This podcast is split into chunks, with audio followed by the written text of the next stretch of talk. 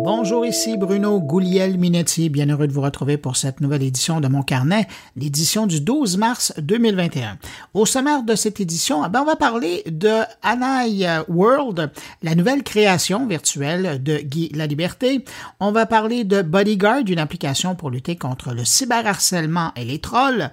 Mes collègues sont là. Il y a Patrick White qui euh, va s'arrêter sur la fermeture abrupte des médias numériques Off-Post Québec et Off-Post Canada. Frédéric Bove nous propose une rencontre avec Michel Leblanc de la Chambre de commerce du Montréal métropolitain pour parler du grand forum stratégique sur l'intelligence artificielle qui va avoir lieu cette semaine. Thierry Weber, de son côté, revient sur euh, l'incendie de OVH, le centre de données euh, à Strasbourg. Stéphane Ricoul nous parle de l'importance des microprocesseurs dans nos vies, mais également dans l'économie mondiale. Et puis Jean-François Poulain s'intéressera à la vie des étudiants universitaires depuis un an avec son invité Sarah Mathieu C. Alors voilà pour le sommaire de cette édition. Sinon, ben, je vous laisse ici l'adresse courriel de mon carnet si vous désirez m'envoyer un mot, une suggestion, devenir commanditaire de mon carnet, euh, proposer une publicité. Voici l'adresse podcast mon carnet en un mot arrobas gmail.com. Et puis je prends un instant évidemment pour saluer cinq auditeurs de mon carnet. Salutations toutes particulières cette semaine à Hugo Valcourt, Alain Autier, Thériault, Adélaïde Lemaire et François Guignard. À vous cinq, merci pour votre écoute et puis merci à vous que je n'ai pas nommé mais qui m'écoutez en ce moment. Merci de m'accueillir cette semaine entre vos deux oreilles. Sur ce, je vous souhaite à tous une bonne écoute. Cette semaine, on a eu la preuve, une fois de plus, que quand on veut, on peut. C'est Facebook qui a présenté une version plus légère de son application Instagram, baptisée Instagram Lite, une version qu'on pourrait qualifier de plus optimisée que l'application originale. Depuis deux ans, Facebook testait cette version au Mexique et puis maintenant, ben, elle sera disponible dans 170 pays pour les téléphones Android. Ce qui est impressionnant avec cette application, c'est qu'elle demande 15 fois moins d'espace sur un téléphone que la version originale et qu'elle donne accès à la plupart des fonctionnalités d'Instagram. Je demeure dans le monde des réseaux sociaux pour vous parler de LinkedIn qui a cessé depuis quelques jours d'accepter les nouvelles inscriptions en Chine. Il semble que le réseau social de Microsoft voudrait s'assurer de toujours être en conformité avec les lois chinoises et pour cause, il faut dire que très peu de réseaux sociaux américains sont autorisés à être présents en Chine et LinkedIn est euh, un de ceux-là. Euh, d'ailleurs, je vous rappelle que l'application Clubhouse a été la dernière à se faire montrer la porte en Chine il n'y a pas si longtemps. En Chine depuis 2014, LinkedIn compte 60 millions d'utilisateurs chinois, pendant que son concurrent chinois, lui, Mimi, compte plus de 250 millions d'utilisateurs en Chine. Dure semaine pour OVH, l'hébergeur de sites web et de données français. OVH, lundi, parlait de son introduction en bourse et puis dans la nuit de mardi à mercredi, ben, c'est son centre de données de Strasbourg qui est passé au feu. En fait, le centre OVH à Strasbourg, c'est quatre centres de données réunis et ce n'est qu'un des quatre centres qui a vraiment brûlé, mais il y a quand même 30 000 serveurs qui y sont passés. Euh, mais les trois autres centres ont été mis hors service pendant l'accident pour des raisons de sécurité. Pour vous donner une idée des conséquences de cet incendie, selon les gens de Netcraft, 3,6 millions de sites web auraient été mis hors ligne à cause de cet accident. Un accident qui rappelle des leçons importantes aux gens du monde de l'info nuagique et aux clients de ces services. La première étant de toujours demander que l'information qu'on fait héberger et sa version de sauvegarde soit hébergée dans deux lieux distincts, ce qui n'est pas toujours le cas si on ne le demande pas. Netflix euh, part en campagne pour inciter les gens qui partagent leur mot de passe à cesser cette pratique. Pour ce faire, Netflix teste une nouvelle fonction qui vérifie la propriété d'un compte avec un système de double authentification. Il semble que certains utilisateurs qui tentent maintenant d'utiliser le compte de quelqu'un d'autre recevraient un message qui leur dit essentiellement que s'ils ne vivent pas avec le titulaire du compte, ben, ils devraient avoir leur propre compte Netflix. Et pour valider le lien qu'ils ont avec le membre de Netflix, la compagnie propose l'envoi d'un courriel ou d'un SMS avec un code pour vérification. De son côté, Netflix parle de lutte au piratage et dit que essentiellement, euh, ils effectuent ces tests pour garantir que les personnes qui utilisent des comptes Netflix, eh bien, que ce soit les gens qui sont autorisés à le faire. Restons dans le monde des grandes plateformes de vidéo à la carte. Les gens de Disney Plus ont de quoi être heureux. Le service vient de franchir la barre des 100 millions d'abonnés. En comparaison, Netflix compte 200 millions d'abonnés. En ligne depuis novembre 2019, Disney Plus a annoncé cette semaine son nouvel objectif, soit de proposer à ses abonnés plus de 100 nouveaux titres par année. Aux États-Unis, il y a l'Association des bibliothèques américaines qui fait du lobby auprès du Sénat américain pour obliger le géant Amazon à rendre disponibles ses livres électroniques dans les bibliothèques publiques. Et des lois, d'ailleurs, en ce sens, sont présentement sous examen au Sénat. Il euh, faut savoir que du côté d'Amazon, c'est un refus catégorique de vendre ses livrelles aux bibliothèques publiques parce que, selon Amazon, le modèle actuel de prêt numérique en bibliothèque publique ne serait pas équitable envers les intérêts des écrivains. Depuis 2018, 90% des bibliothèques publiques américaines permettent l'emprunt de liseuses et de livres électroniques et la pandémie a fait croître l'usage du service. On dit que l'emprunt numérique a connu une hausse de 40% en 2020. Et je termine le survol de l'actualité numérique de la semaine avec cette note nécrologique. On apprenait cette semaine le décès de l'inventeur de la cassette audio, l'ingénieur néerlandais Lou Ottans, décédé à l'âge de 94 ans, était à l'emploi de Philips lorsque la cassette a fait sa première apparition publique lors du Salon de l'électronique radio de Berlin en 1963. On dit que plus de 100 milliards d'exemplaires de cassettes ont été vendus dans le monde depuis ses débuts. Et pour la petite histoire, le fabricant Sony a lancé quelques mois plus tard sa propre version de la cassette audio. Visionnaire dans le secteur de l'audio, l'ingénieur de Philips était également des discussions lors de la conception du disque compact qui allait succéder à la cassette, qui lui s'est écoulé à plus de 200 milliards d'unités jusqu'ici dans le monde. La semaine dernière, Microsoft lançait sa grande plateforme Mesh, euh, une plateforme, un hub dédié à la réalité virtuelle. Et en parallèle, les gens de Lune Rouge, une entreprise de création numérique de Guy La Liberté, ben, ils ont lancé également, de façon moins bruyante quand même, la base de leur univers virtuel baptisé Anai World, une plateforme qui servira au divertissement virtuel. Pour en parler, on rejoint le producteur en charge du projet chez Lune Rouge. Bonjour Alexandre Miasnikov. Bonjour.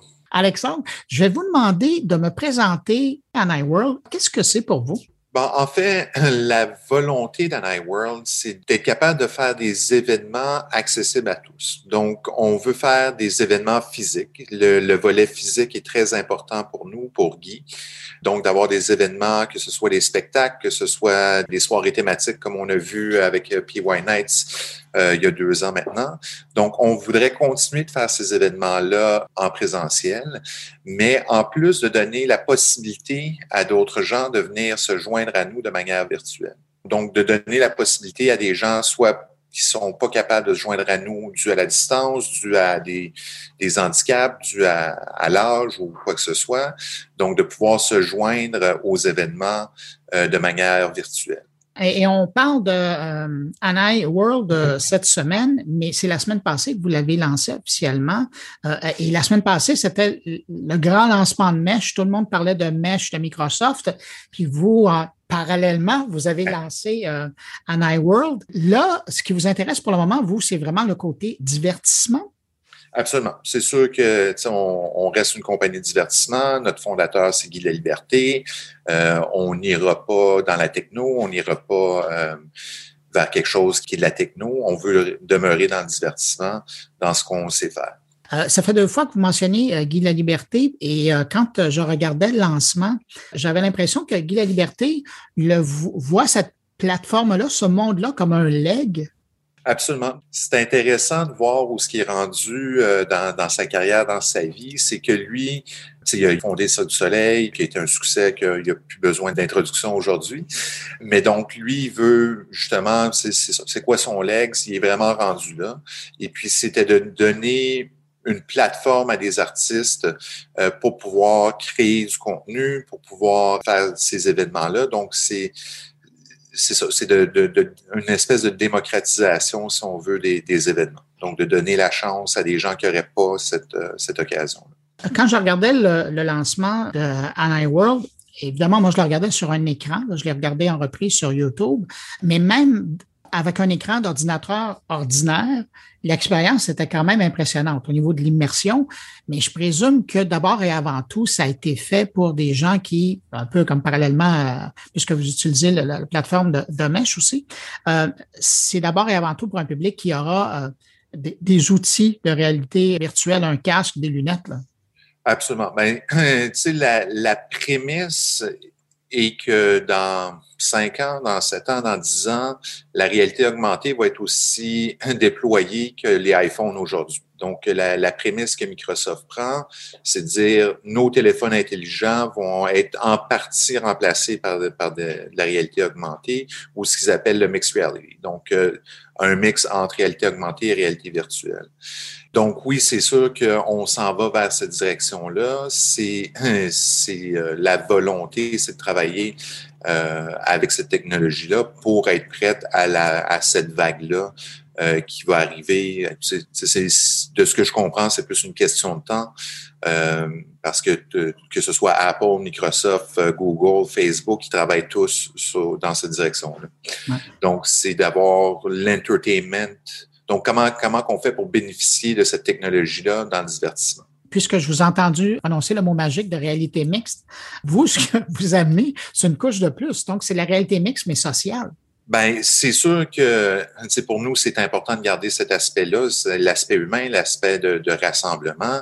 Euh, depuis que le monde est monde, qu'on se rassemble autour d'un feu de camp, qu'on se rassemble autour, euh, les, que ce soit les arènes romaines, que ce soit euh, les arènes grecques, le théâtre qui existe depuis toujours. Donc, c'est sûr que nous, on, on, est des, des, promoteurs de, de ça. C'est ce qu'on fait, puis on croit qu'il faut justement garder ça versus que les gens s'isolent de plus en plus. Ce qu'on est en train de voir là, avec, euh, avec les, gamers et tout ça, c'est que là, d'un coup, ça devient des, des, des, îlots isolés, mais qui communiquent entre eux. mais on, on, veut vraiment garder cet aspect humain. Là. À Night World, dans le concept qui a été présenté lors du lancement, j'avais l'impression de la deuxième partie, là, quand on est rentré dans le monde, j'avais l'impression de, voir une version numérique de Burning Man. Est-ce qu'on peut penser que cette plateforme-là, je comprends qu'il peut y avoir du en temps réel, mais est-ce qu'on peut penser aussi que ça pourrait euh, accueillir des, puisqu'il y a Guy La Liberté qui, qui est au-dessus de ça, là,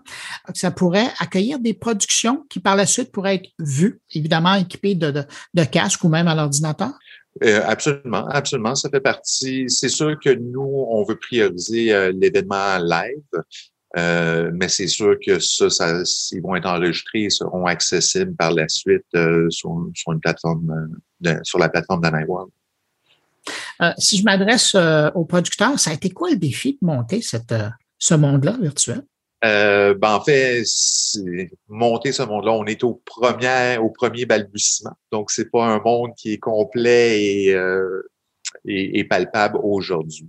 C'est sûr qu'il y a beaucoup de limitations technologiques. Donc, entre les, visuels euh, poussés et la signature visuelle de Guy et ce qu'on a vu, il y a quand même un, gap parce que aujourd'hui, on, trava on travaillait avec la plateforme Altspace VR euh, et puis, on est limité par le, le processing des, des casques de, de, réalité virtuelle. Donc, l'enjeu, c'est ça. Donc, si on se projette encore une fois dans 5-10 ans, euh, on a la, la conviction, on, on, sait que on va être capable d'avoir des, des, visuels plus réalistes, mais aujourd'hui, c'est ça, c'était, c'était essayer l'apprentissage des deux mondes, donc de dire, ben, nous, on est habitué de faire ça, d'avoir cette, qualité de rendu-là. Puis là, on tombe dans un monde d'Arspace VR où ce que les gens sont représentés par des avatars qui n'ont pas de bras, pas de jambes. Donc, euh, c'est sûr que, puis eux aussi, ils travaillent à développer ça, mais de créer une connexion euh, auquel on peut croire avec des avatars qui n'ont pas de bras, pas de jambes, c'est un peu difficile aujourd'hui. euh, donc, c'est ça. Il y, a, le côté, euh, ce qu'il appelle la présence qui est, qui est, difficile. Puis après ça, ça a été vraiment les, les limitations techniques euh, de ce qu'on ce qu'on peut produire juste par la par la capacité de processing des, des casques. Dans les médias, euh, bon, il y a un site qui existe euh, où les gens peuvent s'inscrire, mais qu'est-ce qui va se passer? Donc, on, voulait mettre des dates, on, a décidé d'être prudent euh, parce que c'est du développement technologique par la force des choses. Euh, on espère pour la fin de l'été d'avoir une première itération euh, d'événements euh, dans un monde virtuel. Puis après ça, c'est sûr que la pandémie COVID nous empêche de faire des événements en présentiel. Ce qui est à notre avantage, entre gros guillemets, c'est que ça nous permet d'en faire un bout en 100% virtuel, de valider les concepts avant de les réaliser euh, physiquement. Donc, euh, pour la fin de l'été, on espère être capable d'avoir déjà les, premiers événements euh, virtuels. Mais éventuellement, oui, ça serait d'avoir quelque chose qui roule à tous les jours, d'avoir une programmation complète. Bon, ben, qu'est-ce qu'on dit au, bon Dieu d'un nouveau monde? Qu'est-ce qu'on lui souhaite? Oui. on souhaite. oh, c'est une bonne question. On souhaite qu'il nous donne la patience nécessaire la sagesse, la patience. Exactement. C'est parce que c'est ça, c'est un défi de conjuguer, c'est ça, la, la, créativité versus les capacités d'aujourd'hui. Donc, il faut se projeter. Donc, et puis on, a un patron qui, lui, veut toujours aller très, très, très, très vite. Euh, donc, il faut, faut qu'on arrime ça. Euh, ça va, je pense que ça va être ça l'enjeu de de trouver une manière de faire des événements de qualité euh, avec la technologie d'aujourd'hui, sachant que la technologie va évoluer. Donc, c'est un peu ça le pari qu'on prend, c'est de dire oui, la technologie va évoluer, oui, on, sera capable d'avoir des événements avec des, visuels plus réalistes. Euh, mais il y a une question de temps à ça. Donc, ça va être d'arrimer nos attentes avec la technologie. En attendant, vous donnez un support au spectacle vivant d'avoir une nouvelle plateforme pour euh, pour pouvoir évoluer. Euh, absolument. C'est sûr qu'à long terme, euh, dans, dans, dans, un monde utopique, euh, ben, pas, utopique, mais. prochain. mais où ce que la réalité augmentée serait aussi répandue que les iPhones aujourd'hui, que quand on va au Centre Bell, qu'on puisse voir des, le spectacle du cirque avec des, des une couche de, de réalité augmentée, où ce que on peut se connecter avec euh, nos parents qui sont, qui sont dans une résidence ou whatever, qui peuvent, qui peuvent venir vivre l'expérience avec nous. C'est le, rêve, c'est ça, c'est que on serait capable d'ajouter cette couche-là de, de présence et d'effets spéciaux aussi à, à, à, tous les événements à peu près. Alexandre Miasnikov, producteur de Anna World, merci beaucoup d'avoir pris le temps de nous présenter euh, votre création. Ça fait plaisir. Merci à vous. Merci, au revoir.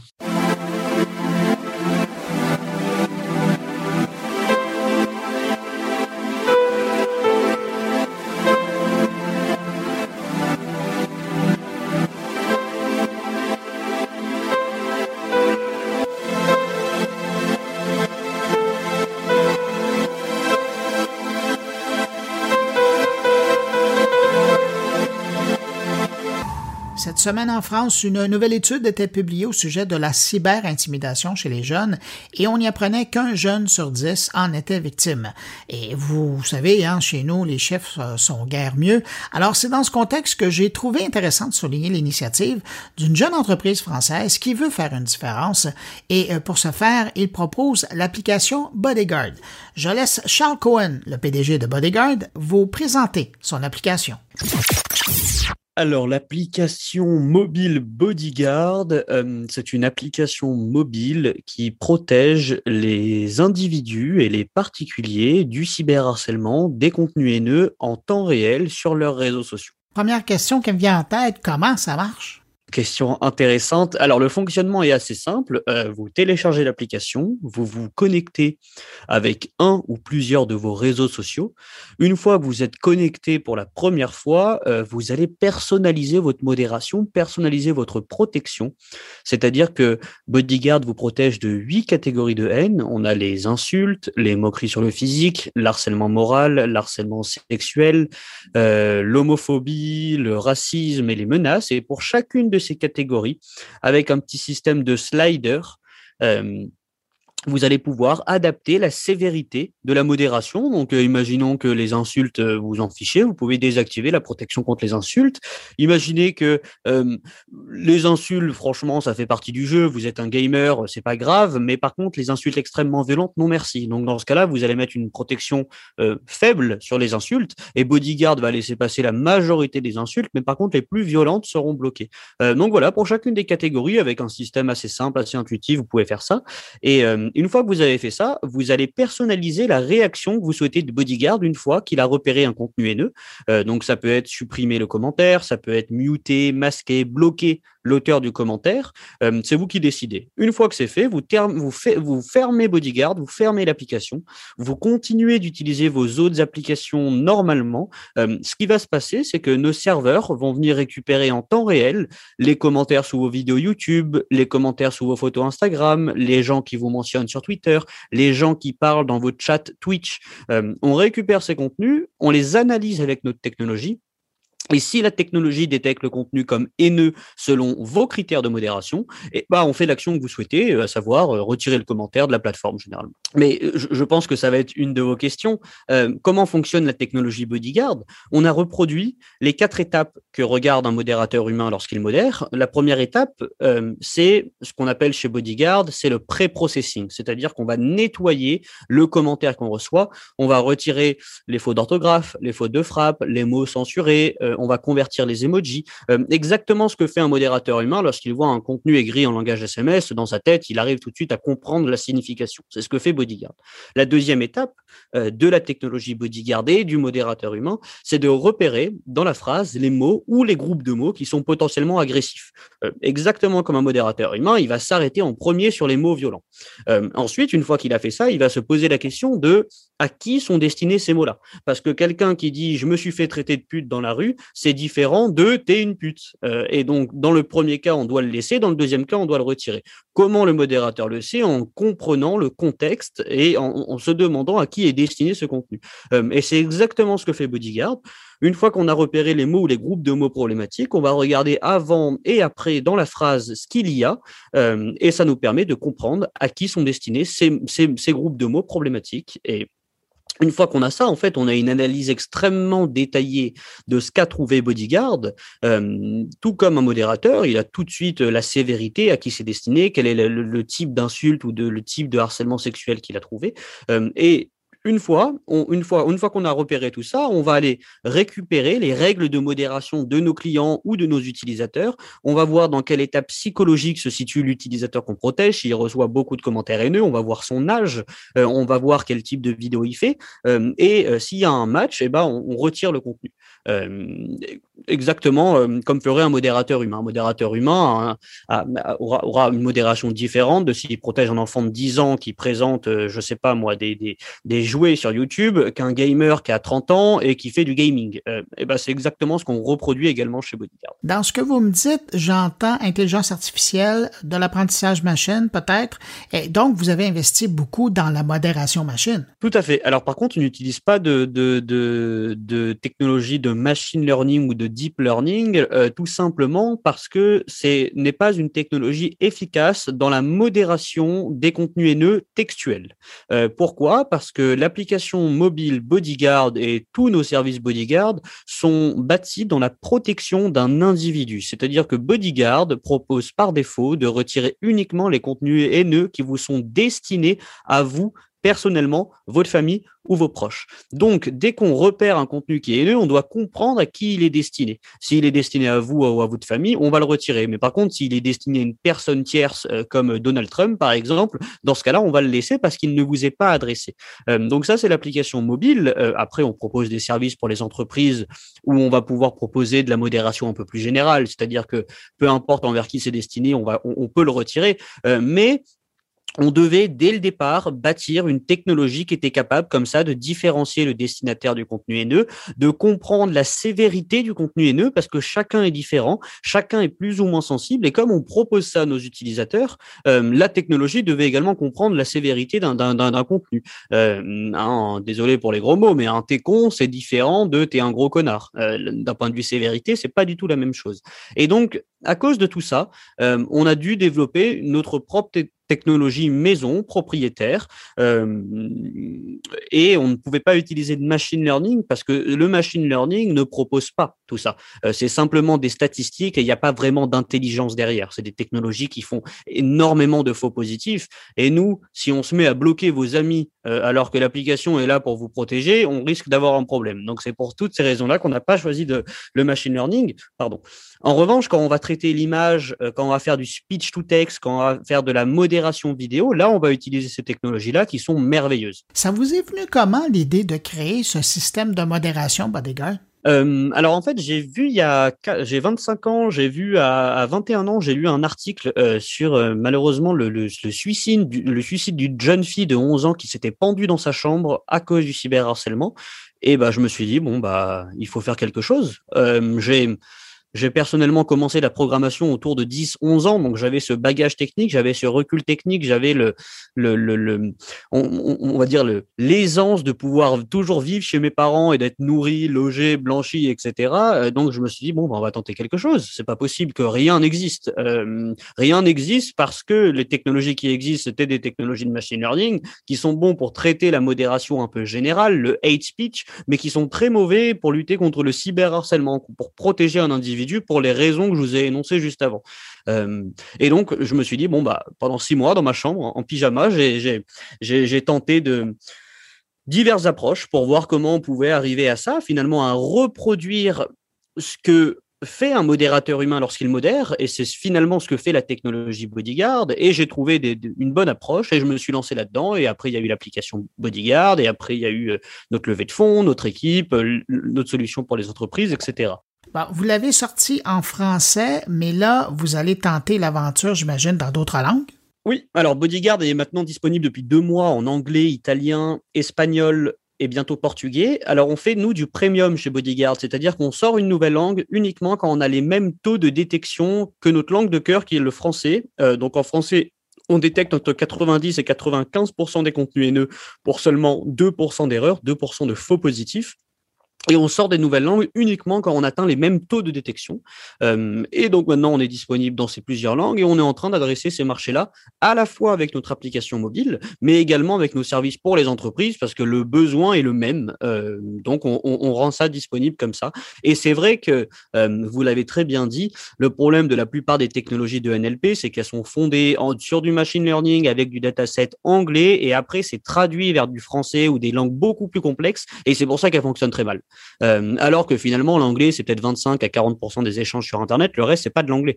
Euh, donc, c'est important d'attaquer le, de, de, de, maintenant d'attaquer la technologie de cette façon-là et de la penser multilingue avec un bon niveau de performance. Alors, ça prend plus de temps, ça coûte plus d'argent, euh, mais chez Bodyguard, on est là pour construire des solutions de modération du futur. On est là sur la durée, on est là pour utiliser, développer les technologies qui seront présentes dans les années à venir.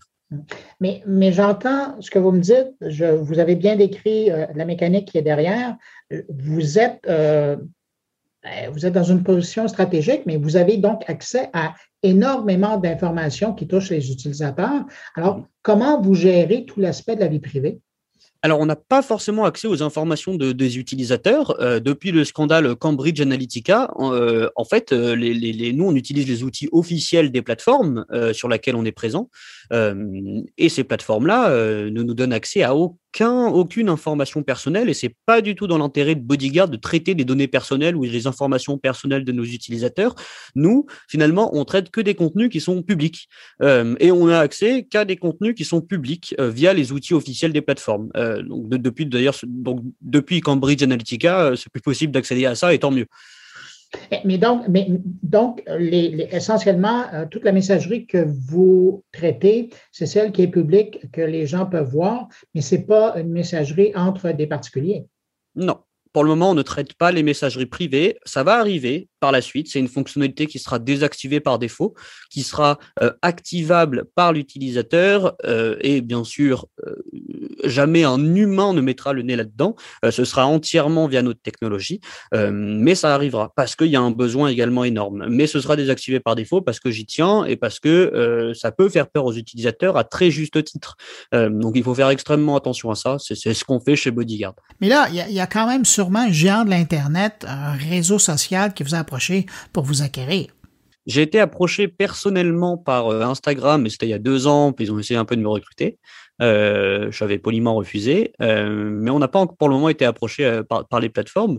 Euh, nous, nous, on a une vision un peu plus long terme, euh, c'est-à-dire que on est là également pour aider les entreprises qui ont ces besoins-là. Euh, c'est-à-dire que on part du principe que dans 4, 5, 10 ans, j'espère pas, euh, mais que ce soit aussi loin, mais j'espère que ce sera avant, on part du principe que les Big Force compagnies ou les, GAFA euh, auront des technologies super performantes et on pourra retirer l'application mobile Bodyguard parce qu'on n'aura plus besoin de nous. Là, ce sera parfait. Ils auront leur technologie en interne, mais nous, on sera là pour aider les millions d'autres entreprises qui ont les mêmes besoins, mais qui n'ont ni le moyen, ni le temps, ni les équipes, ni l'argent, ni la data pour développer des technologies similaires. Euh, donc, euh, pour le moment, on aide les individus. Tant qu'il y aura besoin de nous, on sera là. Et franchement, on perd de l'argent sur l'application mobile, mais c'est pas grave.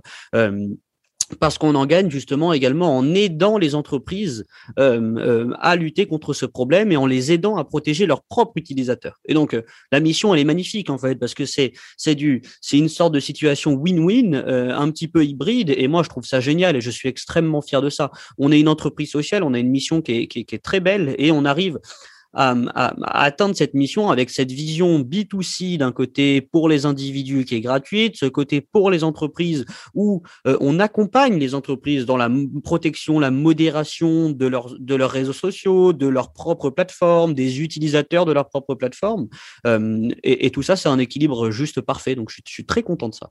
En terminant, Charles, si je pense à votre motivation du début avec l'histoire de cette jeune fille, aujourd'hui, est-ce que vous avez l'impression que vous avez peut-être sauvé des vies? Eh ben, je me posais la question la dernière fois. Euh, j'espère. En tout cas, j'espère vraiment. Malheureusement, c'est difficilement mesurable, euh, forcément. Et tant mieux.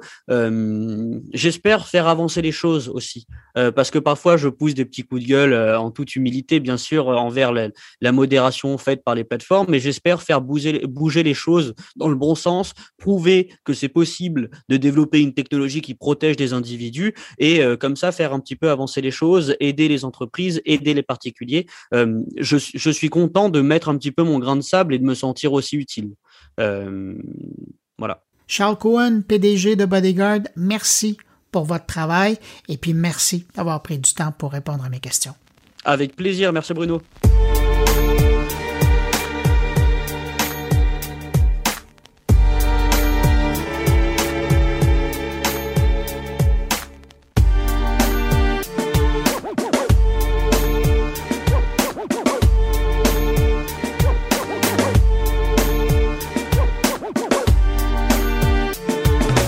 Autour de mes collègues maintenant, on va commencer avec Patrick White qui s'arrête cette semaine sur la fermeture abrupte des médias numériques HuffPost Québec et HuffPost Canada. Alors, je vous parle cette semaine d'une importante nouvelle dans le domaine de l'information numérique au Québec, la fermeture de deux médias 100% numériques, le HuffPost Québec et le HuffPost Canada. Alors, le groupe BuzzFeed qui a acheté euh, le groupe HuffPost partout sur la planète, euh, il y a quelques mois, a annoncé mardi midi, de façon assez sauvage, la fermeture du HuffPost Québec et du HuffPost Canada, une semaine après une demande de syndicalisation euh, des employés près d'une trentaine de postes qui sont perdus, dont six au Québec, et deux voies médiatiques distinctives qui disparaissent du paysage au pays. C'est un jour triste pour euh, le journalisme au Canada, le journalisme au Québec, un recul, hein, un deuil pour moi aussi qui a fondé l'Huffington Post Québec en février 2012 à la demande d'Ariane Huffington. Le buzz était énorme à l'époque, une équipe formidable de journalistes, une époque où tout était possible. On pensait que le numérique allait tout révolutionner. Ben, dix ans plus tard, on a le résultat de tout ça. Donc, moi, j'étais le rédacteur en chef et l'éditeur de décembre 2011 à octobre 2018 au HuffPost Québec, lorsque mon poste a été aboli lors d'une grande vague de compression budgétaire. Dans les bonnes années, le HuffPost avait des milliers de blogueurs, une vingtaine de journalistes à l'interne, 50 pigistes, 6 personnes aux ventes publicitaires, 2 millions de visiteurs uniques par mois et un bureau à l'Assemblée nationale à Québec, au Parlement fédéral à Ottawa, à l'Hôtel de Ville de Montréal. Donc l'Off-Post, comme je le disais, 100% numérique, qui a tenté de faire la différence au cours des neuf dernières années. L'Off-Post Canada, ça a été pendant dix ans. L'Off-Post Canada, longtemps, a eu une édition en Alberta, une édition en Colombie-Britannique. Il y avait également un bureau parlementaire euh, à Ottawa et un très grand bureau à Toronto qui faisait partie de AOL lorsque AOL a acheté en 2011 le Huffington Post des mains d'Ariana Huffington pour 300 millions de dollars. Alors que le HuffPost euh, a voulu faire la différence avec une couverture jeune, politiquement à gauche, une profondeur sur la scène culturelle québécoise, une couverture vidéo dynamique, des grands dossiers euh, de fond, plein de sujets qu'on a couverts à l'avenir du travail, l'avenir de l'alimentation, le suicide des agriculteurs au Québec, les femmes inspirantes au Québec et plein d'autres sujets de société. Alors, qu'est-ce qui est arrivé? C'est que AOL a été acheté euh, par Verizon en 2014-2015. AOL, rappelons-le, était le propriétaire du Off-Post. Ça a été le début de la fin, vraiment, avec cette transaction-là. Alors, Verizon a par la suite acheté Yahoo, fusionné Yahoo avec AOL, ce qui a créé un mastodonte ingérable qui se faisait appeler Haute.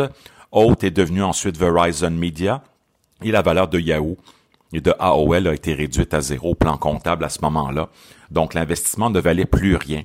Euh, donc la main gauche ne savait pas ce que la main droite faisait. Toutes les activités étaient centralisées euh, depuis New York. Donc les activités canadiennes, québécoises ont commencé à péricliter, à gérer une décroissance. Il y a eu le démantèlement du off-post euh, dans plusieurs pays avec la fermeture d'un grand nombre d'éditions internationales dans les belles années. Il y en avait une vingtaine et le, plan était d'avoir 50 éditions internationales pour 2020. Alors, il y a eu de nombreuses compressions de personnel au fil des années, autant au Québec qu'au Off-Post Canada et dans le reste du monde. Et euh, c'est écrit dans le ciel. Donc, la vente du Off-Post à BuzzFeed il y a quelques mois a été faite à rabais.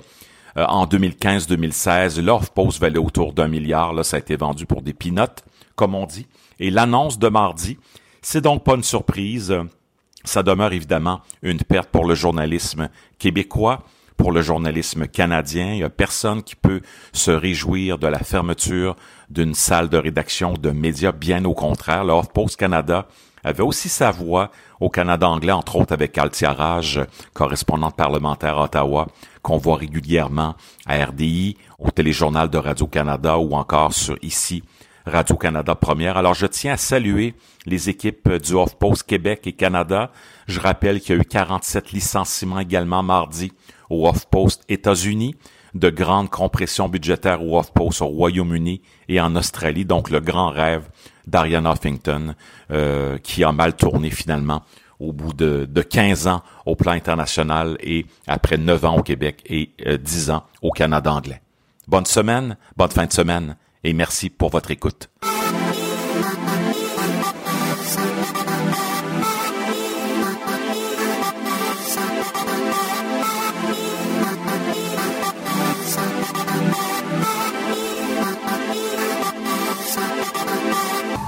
Frédéric Bove nous propose une rencontre avec Michel Leblanc, président de la Chambre de commerce du Montréal métropolitain, pour parler d'un grand forum stratégique sur l'intelligence artificielle. C'est la quatrième édition qui aura lieu cette semaine à Montréal.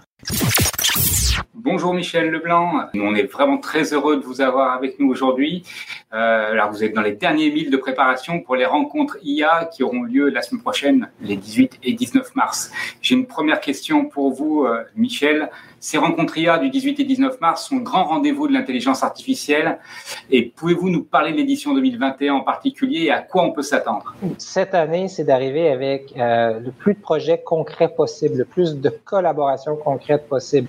Faire en sorte que des entreprises voient clairement comment elles peuvent en profiter euh, et comment elles peuvent profiter de projets qui vont être appliqués rapidement pour améliorer soit leur processus, soit euh, l'utilisation des données, toutes les solutions concrètes qui vont améliorer l'efficacité, la productivité à travers ces nouveaux outils, ces nouvelles euh, technologies.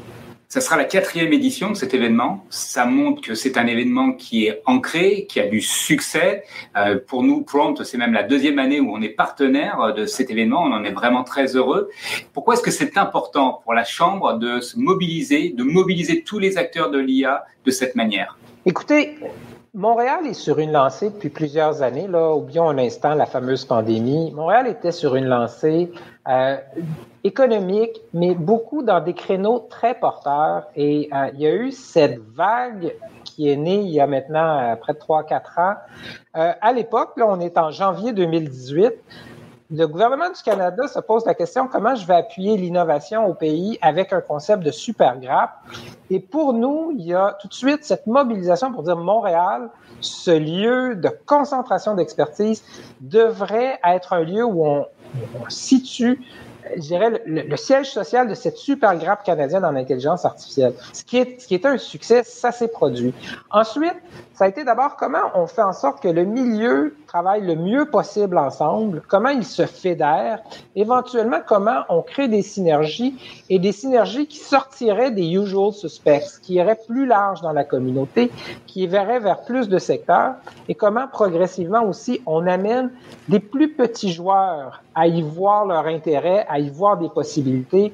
Cette année, pourquoi c'est important, c'est qu'on se dit d'abord, on veut que ce soit pérenne et on veut que ce soit euh, beaucoup plus solide que des effets de mode. Eh bien, c'est un des objectifs qu'on poursuit, c'est de montrer que ça, ça s'inscrit dans le concret des entreprises, que les projets qui ont été lancés sont des projets qui avancent bien, que les entreprises qui, qui investissent avec des partenaires y voient des retombées.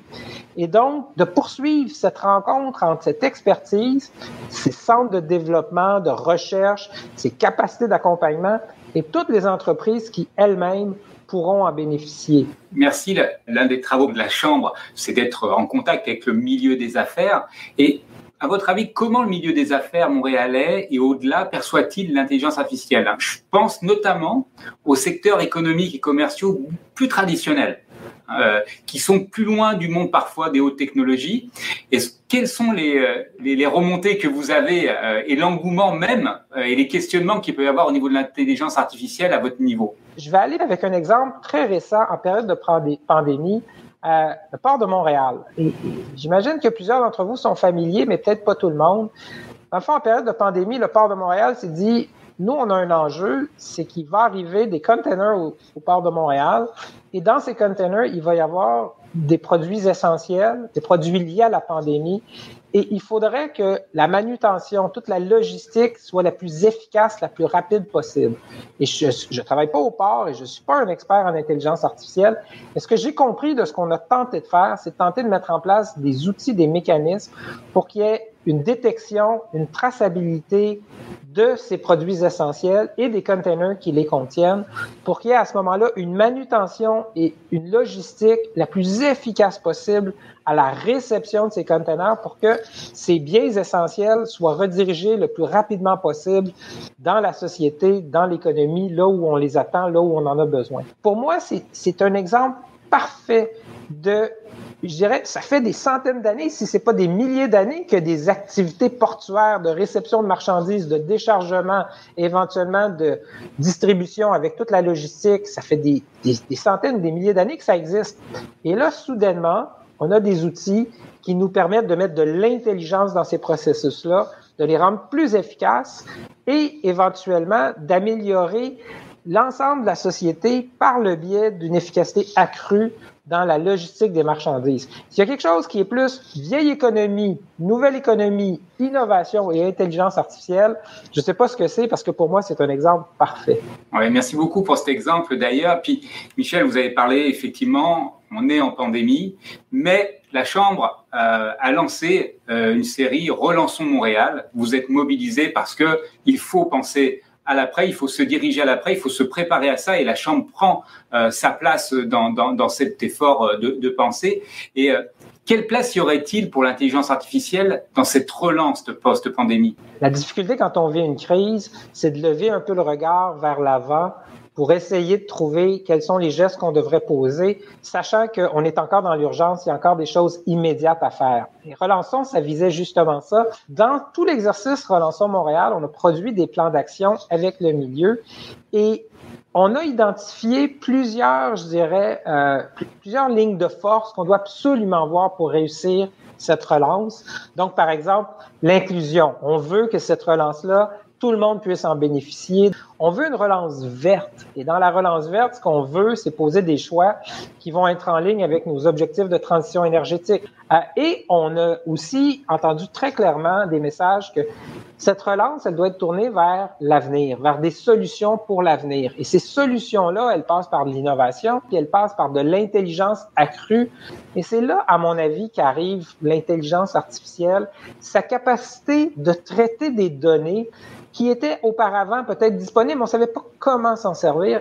Moi, j'ai l'impression que du point de vue autant des entreprises que des établissements publics, que des administrations, dont l'administration municipale, on va chercher des solutions qui intègrent le plus de savoir, le plus d'intelligence possible. Et c'est là qu'arrivent les solutions liées aux nouvelles technologies, aux nouvelles capacités d'analyse de l'intelligence artificielle. Michel, je vous remercie énormément d'avoir pris euh, ces minutes avec nous, d'avoir répondu à ces questions. Je rappelle les journées, les rencontres IA, c'est la semaine prochaine, 18 et 19 mars. Et à très bientôt. Merci encore, Michel. On se revoit dans quelques jours, tout le monde. Et vous l'aurez bien compris, je pense que ce qu'on essaie de faire ensemble, c'est de bien réussir notre relance. Puis je vous dis, moi, je suis convaincu que l'intelligence artificielle à Montréal, c'est là pour y rester et on va le voir dès la semaine prochaine. Merci. À bientôt.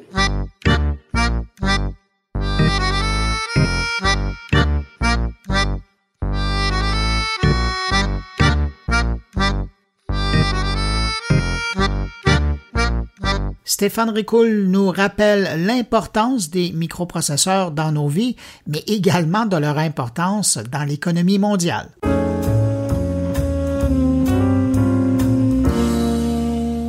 Le 6 décembre dernier, je vous parlais de l'importance économique que le marché du microprocesseur pouvait avoir, particulièrement dans une relation sino-américaine tendue et marquée d'intentions d'achat et de blocages différents afin d'éviter la création de monopoles ou encore le voyagement de la donnée numérique sensible et stratégique.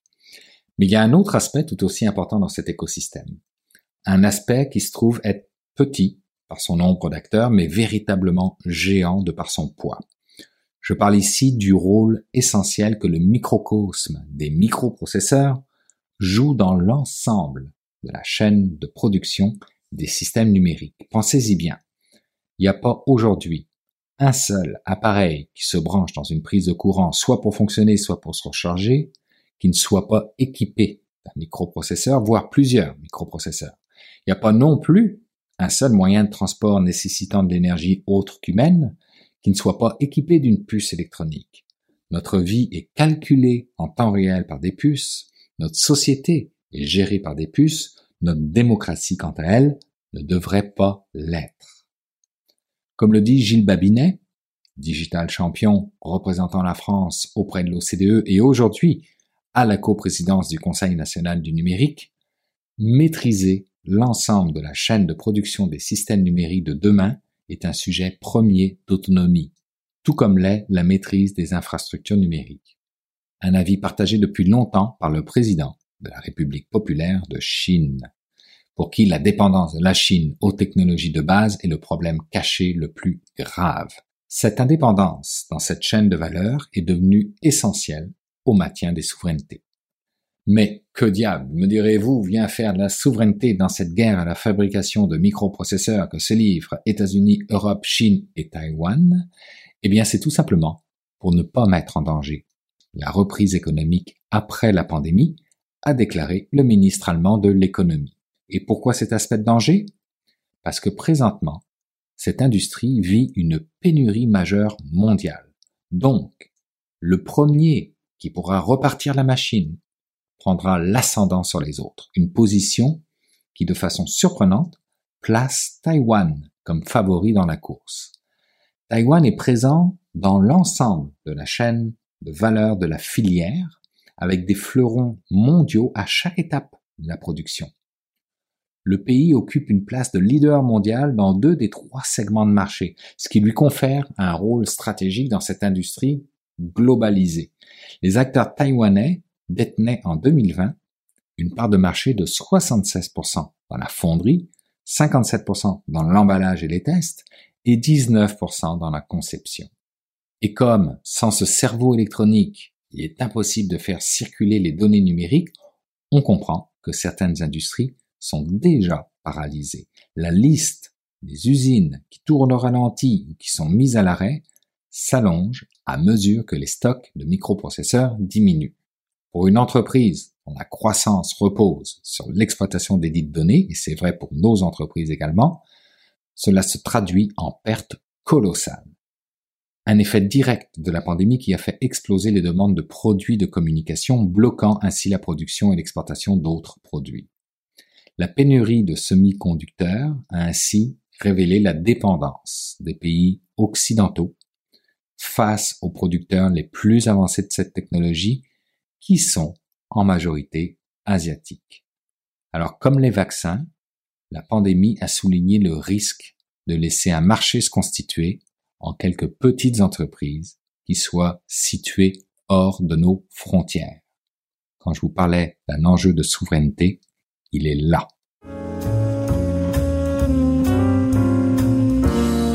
Cette semaine, Thierry Weber revient sur euh, cette histoire d'incendie de OVH à Strasbourg.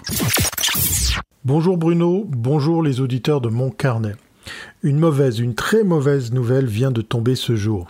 Alors que OVH Cloud a annoncé ce 9 mars dernier son intention d'entrer en bourse, cette mauvaise nouvelle, très très fraîche, concerne l'incendie qui a ravagé l'un de ses data centers. Un centre de données d'OVH Cloud à Strasbourg, en France, a été détruit par un incendie. Un autre a vu 4 salles serveurs sur 8 partir en fumée. La liste des sites et services touchés s'allonge. Après un incendie déclaré dans la nuit de ce mardi 9 mars 2021 sur son site de Strasbourg, OVH Cloud décompte une vingtaine de services actuellement en panne cloud, email, gestion de noms de domaine, CDN, dedicated cloud, anti-DDS OS, voice over IP, les offres Microsoft, etc. Le site Down Detector recense de son côté plusieurs centaines de rapports d'erreurs. Le data center SBG2 a été entièrement ravagé par les flammes. Quant à la salle réseau du centre de données, elle a été aussi épargnée. Les serveurs de SBG3 sont éteints mais n'ont pas non plus été impactés, précise Octave Klaba, le PDG d'OVH Cloud sur Twitter. L'objectif est désormais de mettre sur pied un plan de redémarrage au moins pour SBG3, SBG4 et peut-être SBG1. Pour ce faire, nous devons également vérifier les salles réseau. Fin de citation.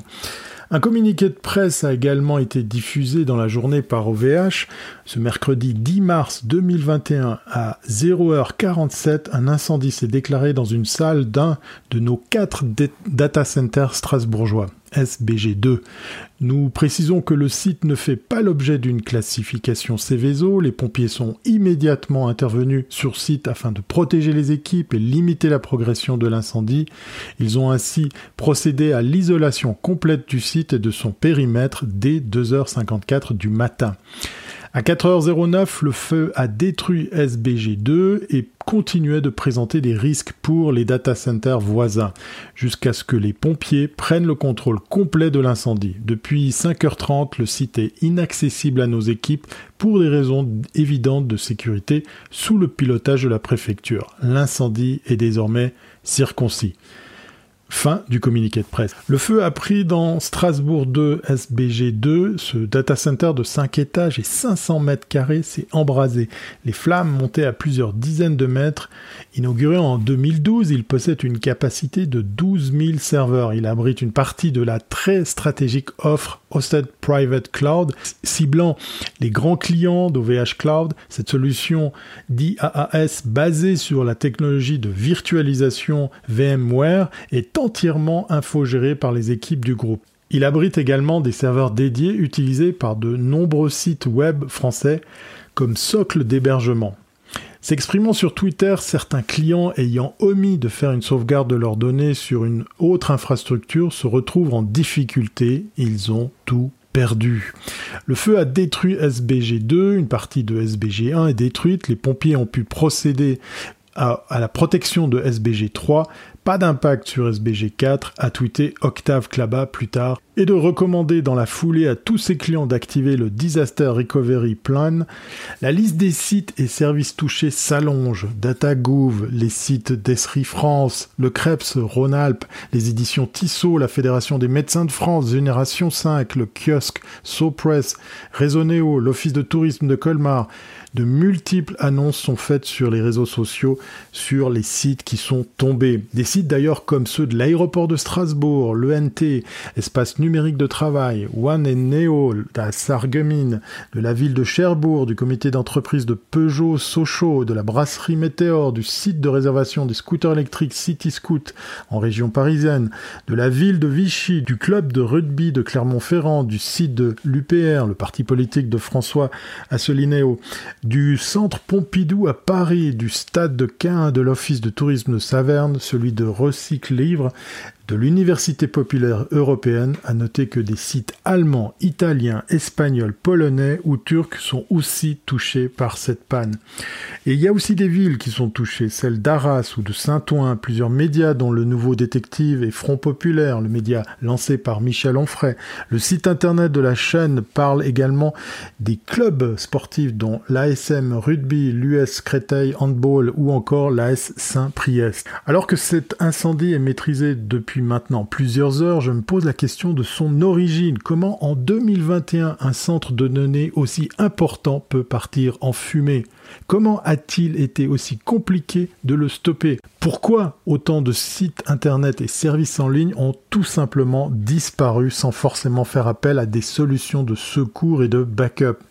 Pourquoi un tel incendie survient juste après l'annonce de l'entrée en bourse de la société OVH Cloud? Et ce qui d'ailleurs compromet méchamment leur possibilité de réussite. Quels seront les impacts sur leur projet de cette fameuse entrée en bourse, mais surtout quelles seront les répercussions sur leur business? Quelles solutions pourront être mises en place pour redémarrer autant de sites web, de centres de données vitales? Cette nouvelle qui, en effet, arrive très mal pour OVH me fait froid dans le dos et me rappelle à quel point la sécurité informatique, en l'occurrence la notion de sauvegarde de ces données, est importante.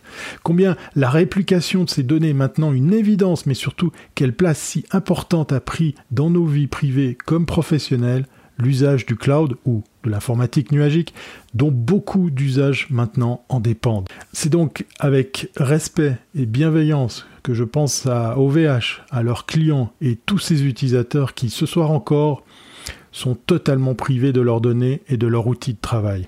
Allez, pensez à faire des sauvegardes de vos données, portez-vous bien et à très bientôt si ce n'est pas avant.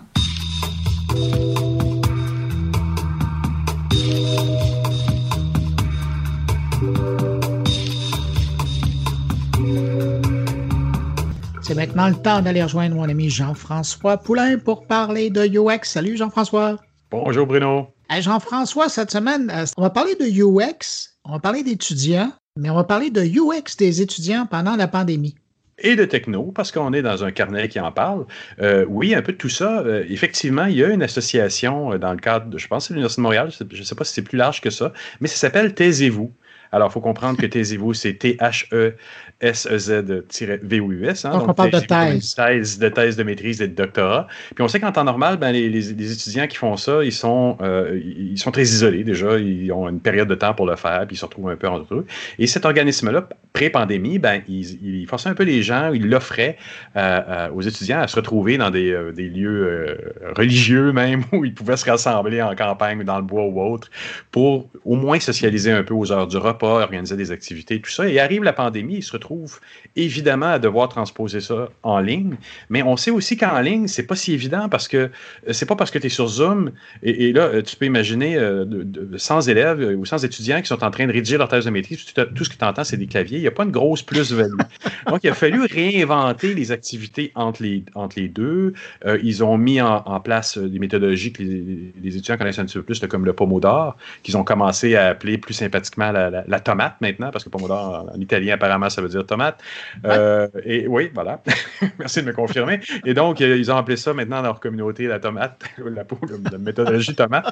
C'est rigolo. Puis, mais c'est aussi des choses importantes que tout le monde devrait mettre en place. Tous ceux qui sont en télétravail en ce moment, qui utilisent la technologie, vont avoir des leçons à apprendre de ce qu'on a dans, de ce qu'on entend avec euh, Sarah Mathieu, qui est chargée de cours de l'Université de Montréal, nous raconte ça dans l'entrevue. Donc, c'est vraiment intéressant parce qu'il y a des petites leçons à retenir vraiment pour tout le monde. Euh, Jean-François, merci encore cette semaine de nous faire réfléchir avec ton invité. On va écouter l'entrevue tout de suite. Je te remercie beaucoup, puis on se retrouve la semaine prochaine. Toujours un plaisir. Merci, Bruno. Donc, Taisez-vous, c'est un organisme à but non lucratif euh, qui est mené par et pour des étudiants en cycle supérieur, donc maîtrise doctorat. Puis le but, finalement, c'est de les aider à persévérer dans la rédaction de leur mémoire, de leur thèse, d'articles scientifiques, euh, mais aussi de briser l'isolement puis d'aborder des enjeux un peu de santé mentale parce que c'est le milieu universitaire, c'est un milieu qui est pas facile euh, puis il y a beaucoup, beaucoup d'abandon, de prolongation. Donc, on essaie d'être euh, d'être là puis de réunir les gens en lien avec cette problématique. Oui, puis, puis là, puis là, évidemment, arrive là-dedans la pandémie, ça, ça complexifie tout. Et si tu disais qu'avant, vous étiez pas mal tout seul, chacun de vos côtés, c'est devenu encore pire.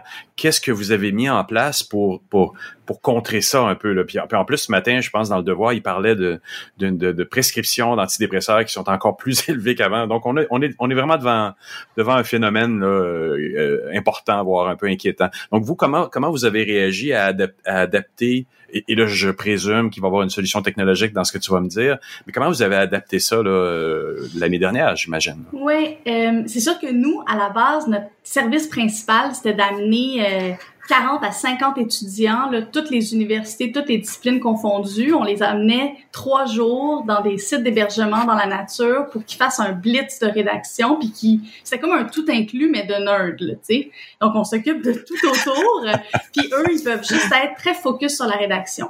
Puis avec le temps, on a aussi développé des espaces en ville puis sur les campus universitaires sous la même logique. Mais ce qu'il faut retenir de ça, c'est que le, on réunissait le monde, puis même bien serré, tu sais. quelque chose qu'on considère super improbable maintenant. Puis là, ben, arrive la pandémie. Là, on se dit, les étudiants étaient déjà isolés, sont plus isolés que jamais. Qu'est-ce qu'on offre comme réponse technologique? Puis on peut pas faire juste un transfert euh, d'activité, puis juste se dire, OK, on fait ça en ligne. Donc, on s'est mis à, à, tester plein de choses et euh, à développer une offre de service de rédaction en copratique. Puis là, ça va avoir l'air super contre-intuitif, mais on réunit les étudiants sous la même formule presque pendant des demi-journées, des journées. On fait même des cohortes. Donc, les gens se connectent sur Zoom, 30, 40 étudiants. Il y a un animateur ou une animatrice. Puis, euh, on applique, dans le fond, nos méthodes puis nos techniques. Puis, tout le monde rédige comme seul ensemble finalement à distance, euh, mais avec une panoplie de, de c'est ça, de petits trucs puis d'encadrement finalement. Et puis il y a plein de pauses où les gens discutent, brisent l'isolement. Puis il y a des ateliers euh, au travers de tout ça. Mais c'est vraiment drôle parce que tu, on se dit, tu sais, qu'est-ce que ça change d'être sur Zoom à travailler tout seul, puis pourtant ça fonctionne vraiment. Mais oui, mais qu'est-ce que ça changeait de toute façon aussi, qu'on pourrait se poser la question, quand vous étiez seul dans le bois, ou tous ensemble dans le bois, tous être sur vos ordinateurs, à, à taper vos thèses de maîtrise. Et, donc là, vous l'avez transposé en ligne. Est-ce que ça a eu la même efficacité que ça l'avait dans le bois ou euh, dans des dans des dans des endroits à Montréal? Donc, euh, à certains niveaux, c'est pas aussi efficace. Par exemple, dans le bois, on s'occupait de la nourriture, on, on allait marcher, euh, faire du frisbee, peu importe. il y avait comme un, on, on contrôlait vraiment l'environnement. Puis ça, ça, ça mm-hmm. apportait, euh, c'est comme si ça faisait beaucoup, beaucoup diminuer la charge mentale, puis ça permettait aux gens d'être plus focus. C'est sûr que là, nous, on peut pas aller chez, chez les gens, rénover en conséquence pour un environnement ultra favorable. Mais euh, en même temps, à d'autres niveaux, c'est pas plus efficace, mais plus accessible en ligne. Tu sais, c'est moins cher comme service, voire gratuit avec nos partenariats avec les universités. Mais surtout, ça permet à n'importe qui de se joindre. Il n'y a pas de d'enjeu de déplacement. Euh, il n'y a pas de... Euh, tu sais, pour partir trois jours dans le bois avec des inconnus, il faut quand même que tu sois un peu game. Là, tu sais, tu t'as connecté en ligne. Au pire, tu n'allumes même pas ta caméra. Euh, donc, il y a comme un... Fait que là, on a vu notre population cible vraiment se diversifier. Puis, il y a un effet euh, de pression sociale favorable, puis de sentiment d'appartenance super fort. Par exemple, on a fait une retraite pan-canadienne. On avait une centaine d'étudiants qui rédigeaient Ah oui. en même temps sur Zoom des maritimes à Vancouver. sais. Puis là, c'est comme c'est effervescent là, ce qui se passe. C'est vraiment intéressant. Puis comme tout le monde garde sa caméra, Oui, mais comment vous avez vous arrivez à créer cette effervescence? Parce que l'anodin a disparu des relations en ligne là, Là Ouais. où tout à l'heure tu disais on mangeait ensemble ou on jouait au frisbee, qu'est-ce qu'on peut créer maintenant en ligne en fait d'expérience qui fait, qui fait que l'anodin revient parce que là sinon on, on, on s'entend tous taper à la limite on ferme même notre micro pour pas s'entendre tous Ouais. taper. Qu'est-ce que vous avez mis en place justement pour remettre l'anodin un petit peu sur la sur la sellette là? Ben, d'abord, je ferais juste un petit clin d'œil au truc de s'entendre taper. Ça, c'est quelque Oui. chose que dans nos sites, euh, puis même dans notre espace en ville, tu sais, pour les personnes qui ont un trouble de l'attention, c'était quelque chose qui était parfois dérangeant. Il était comme, oh, j'aime ça oui. être avec tout le monde, je me sens moins seule, je me sens comme, euh, j'ai beaucoup de motivation, mais, hey, je la trouve ben trop motivée, la fille à côté de moi, à taper fort de même, tu sais, puis j'arrive pas de me dire, je tape pas aussi vite, tu sais. Fait que là, en ligne, en ligne, les gens ferment leur micro, mais pour créer euh, les échanges informels puis l'anodin, comme tu dis, on a, en fait, on a adopté une méthode de gestion de temps. Ça peut paraître super banal, mais euh, en fait, c'est une des forces de Taisez-vous. C'est qu'on a adopté la, adapté pardon, la méthode Pomodoro, qui est normalement un 25 minutes de travail, 5 minutes de pause. C'est une technique, dans le fond, pour euh, favoriser la concentration puis l'accomplissement de le découpage de travail en micro-tâches. Résumé grossièrement. Non, mais c'est bien, puis c'est c'est en même temps, c'est en même temps des techniques qui peuvent être maintenant appliquées par tout le monde. Tous ceux qui étaient dans des bureaux avant, qui se levaient aller prendre un café parce qu'ils savaient qu'ils voyaient d'autres personnes aller prendre un café, ces techniques-là, Pomodoro, pourraient être appliquées, devraient être appliquées par des travailleurs autonomes. Il y a beaucoup de gens qui se sont trouvés parachutés là-dedans euh, et, et qui n'ont pas de méthodologie de savoir-être dans un contexte où ils se retrouvent seuls à la maison. Là. C'est c'est un excellent point. Puis, tu sais, il y a beaucoup de personnes qui reprennent cette approche-là. Elle est intéressante aussi pour euh, minimiser la procrastination, puis faire en sorte Oui. que pendant pendant 50 minutes, on élimine toute forme de distraction, notamment les distractions numériques, qui sont comme rendues euh, vraiment coûteuses là, sur le du côté de la charge mentale. Donc, euh, cette alternance de 50-10, 50-10, euh, puis tu sais, ça s'appelle pomodoro parce que c'est tomate en italien, là, c'est la petite minuterie rouge là, pour le spaghetti. C'est comme Oui. ça que c'est parti. Mais nous, on a, ça, ça s'est transformé là en, en dialecte. là. Les étudiants au cycle supérieur au Québec, maintenant, ils disent « Hey, on va faire deux, trois tomates ensemble ». C'est comme un... euh, c'est puis ça, ça montre aussi le- la recherche du sentiment d'appartenance, je dirais. Fait que ça donne envie aux gens de se connecter en ligne, alors qu'ils sont tannés de toute leur autre Zoom, ils ont hâte de venir nous rejoindre.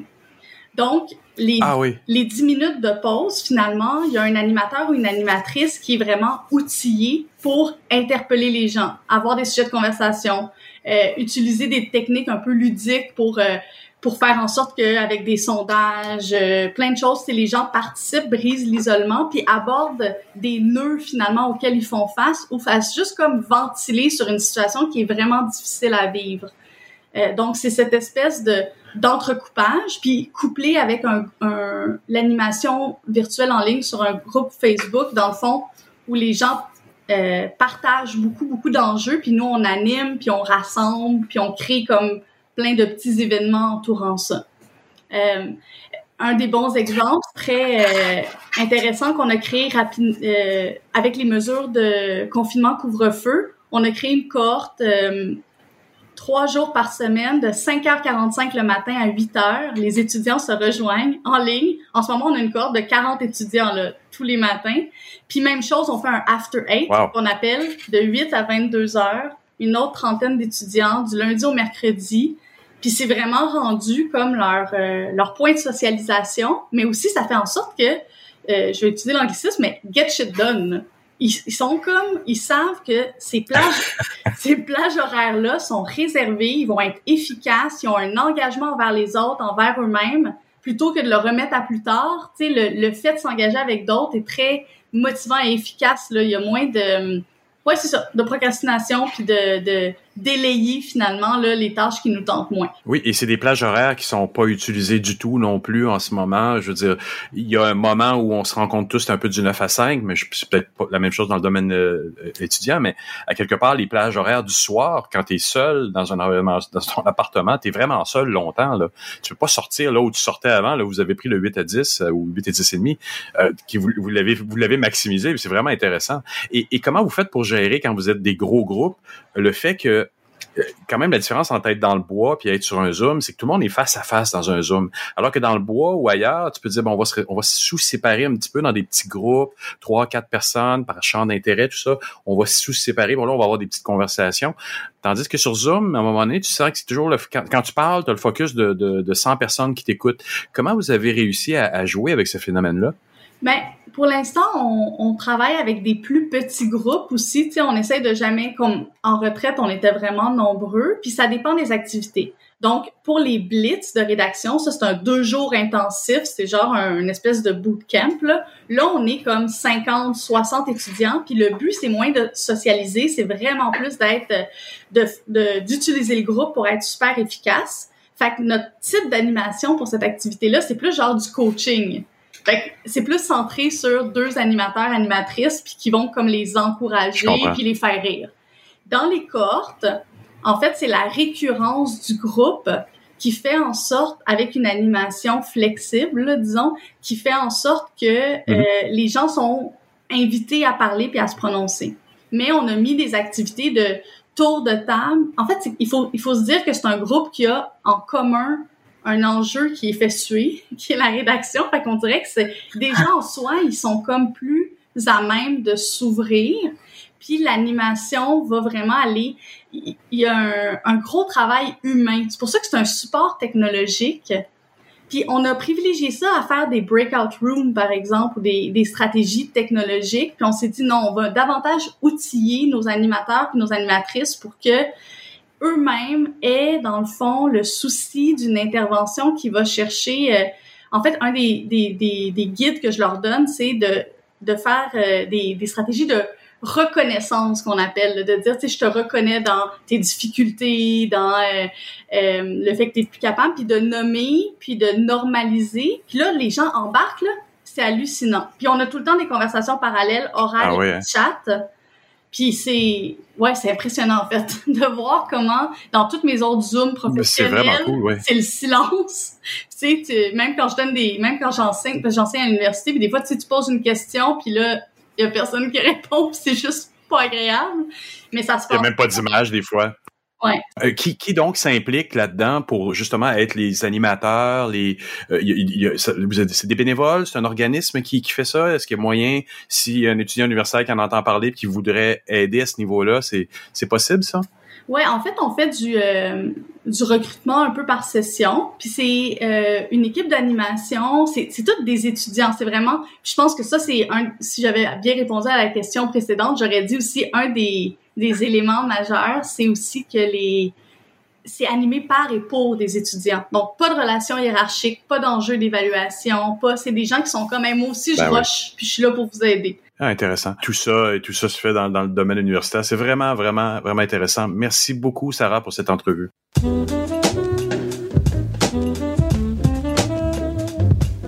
Ben voilà, c'est ainsi que se termine cette édition de Mon Carnet. J'espère que vous avez apprécié. Merci à mes invités. Merci à Thierry Weber, Stéphane Ricoul, Patrick White, Frédéric Bove et Jean-François Poulain. Je vous le rappelle, vous n'hésitez pas à passer le mot autour de vous hein, si vous pensez que Mon Carnet peut intéresser amis, connaissances, vos abonnés sur les réseaux sociaux. C'est simple, vous les invitez à se rendre sur mon blog, moncarnet.com, ou vous reprenez une publication de Mon Carnet et vous la partagez à vos abonnés. Merci d'avoir été là. On se retrouve la semaine prochaine pour une nouvelle édition de Mon carnet. Je vous dis au revoir et surtout, portez-vous bien.